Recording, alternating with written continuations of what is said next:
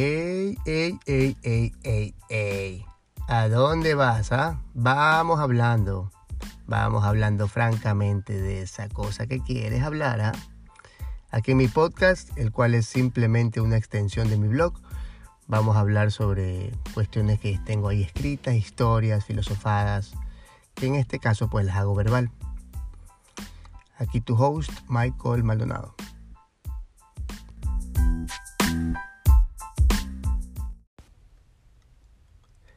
Hace alrededor un mes estaba en, en Ayampe y era temprano, eran como las 8 de la mañana por ahí.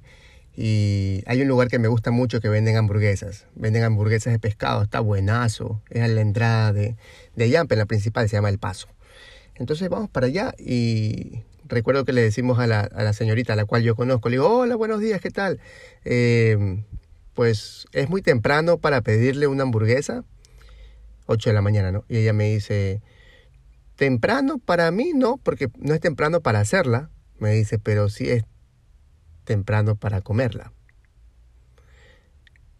Entonces yo me puse a pensar, mmm, ¿será?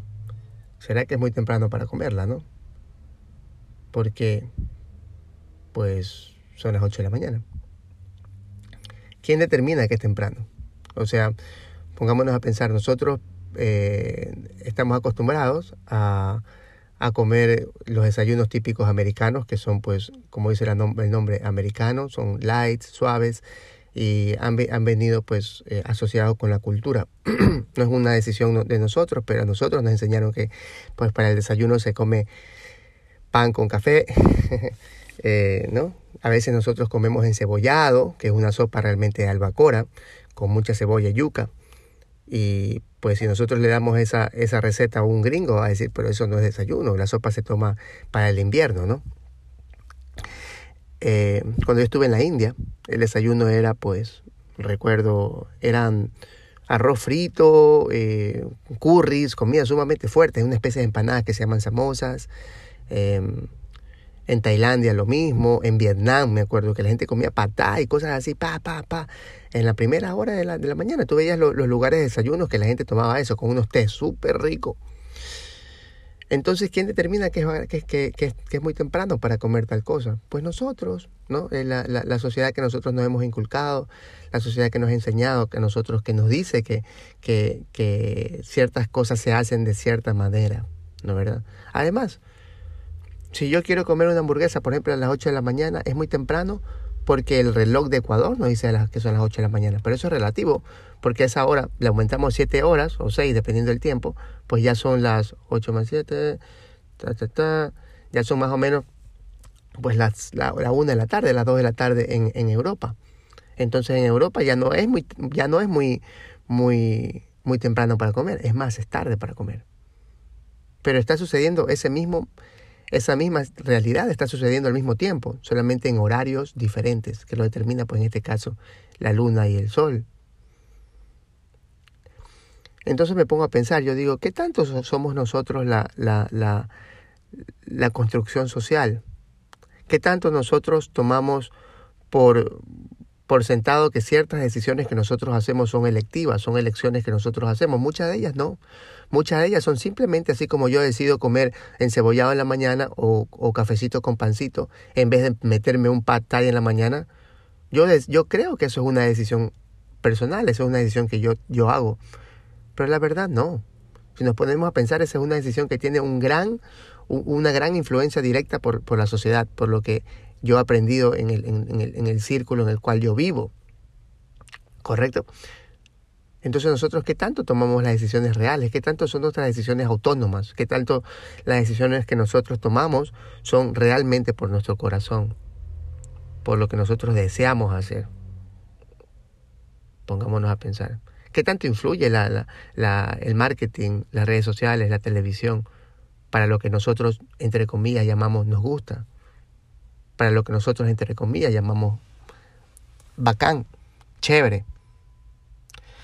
Yo tengo un grupo de unos amigos que es un grupo súper bacán, unos amigos puta de, muchos años y, y, y, una de mi amiga, la esposa de un amigo, Sophie, ella eh, lanzó una pregunta hace poco porque estaba, eh, lanza una, una, foto de, un, de una torta con un, en cacha que las tortas tienen como un muñequito. Entonces en, la parte de arriba del muñequito estaba la novia arrastrando el novio. Ese era el, muñequito, ¿no? Súper divertido.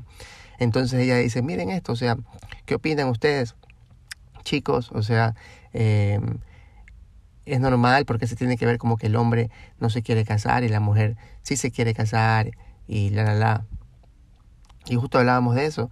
Y pues decíamos, yo le decía, pues a la final, por ejemplo, el matrimonio, por llamarlo así, por, por dar un ejemplo, por ejemplo, tener hijos, eh, eh, comprarse una casa, o sea, tantas cosas, tantas cosas, tantas cosas que nosotros valoramos como metas en la vida, ¿no?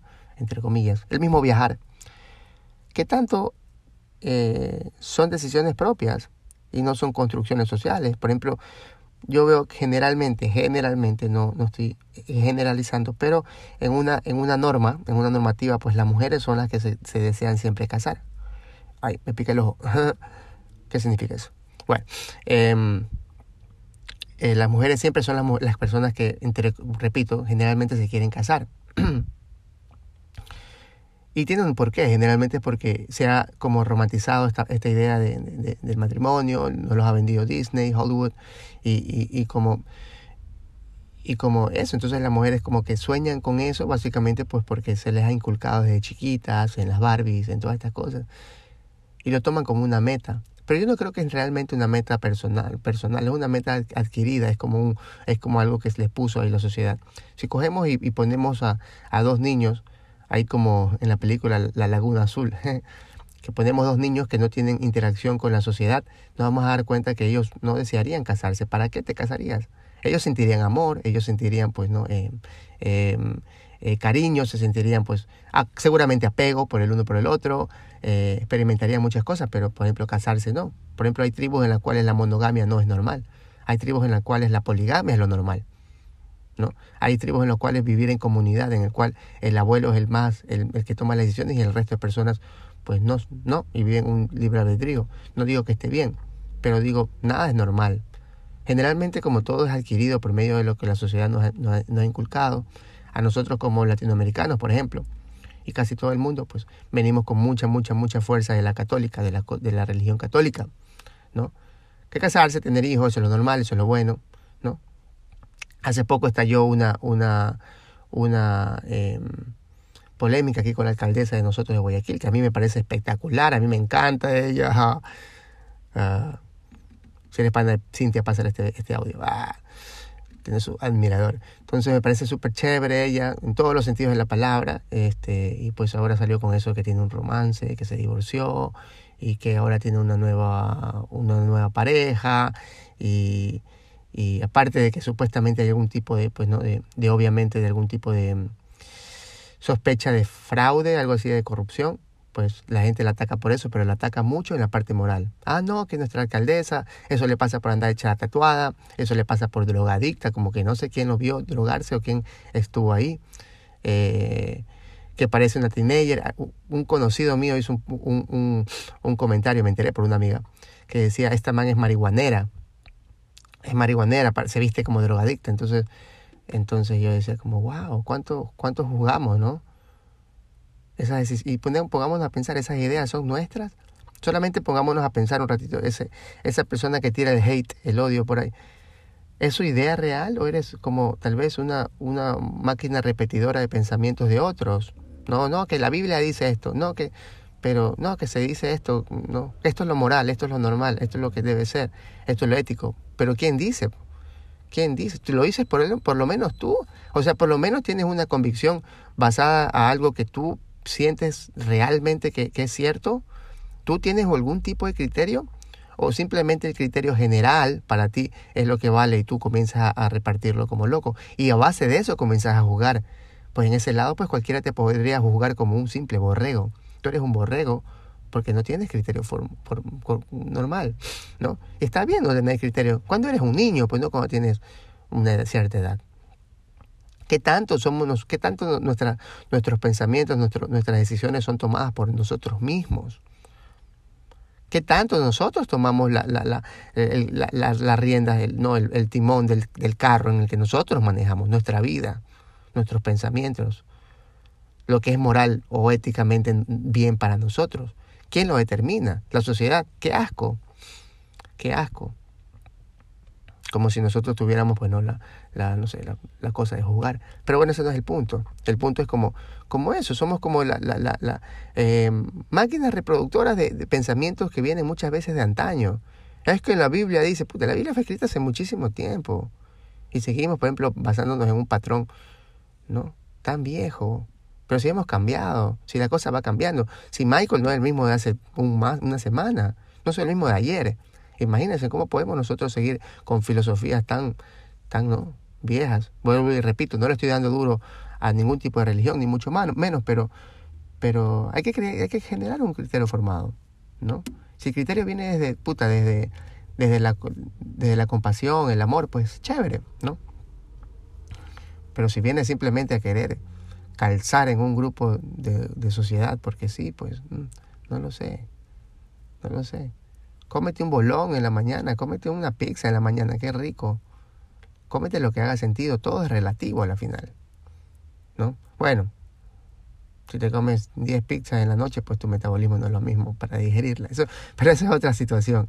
No se está comprobado científicamente. Entonces esa es mi pregunta, ¿no? ¿Qué tanto nosotros nos creemos lo que realmente tomamos las decisiones?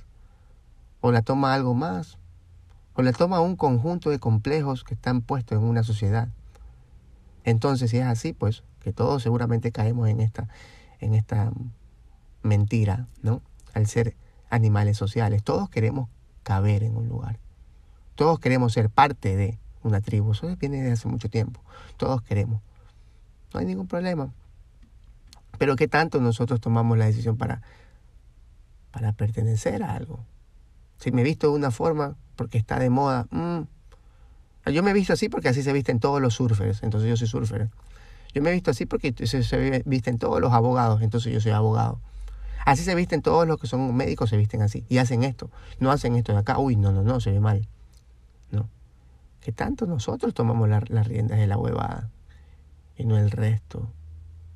Y no una, una sociedad colectiva de complejos que no nos permite tomar la decisión de lo que realmente tiene sentido para nosotros, ¿no? Bueno, eso es todo. Nos vemos. Adiós.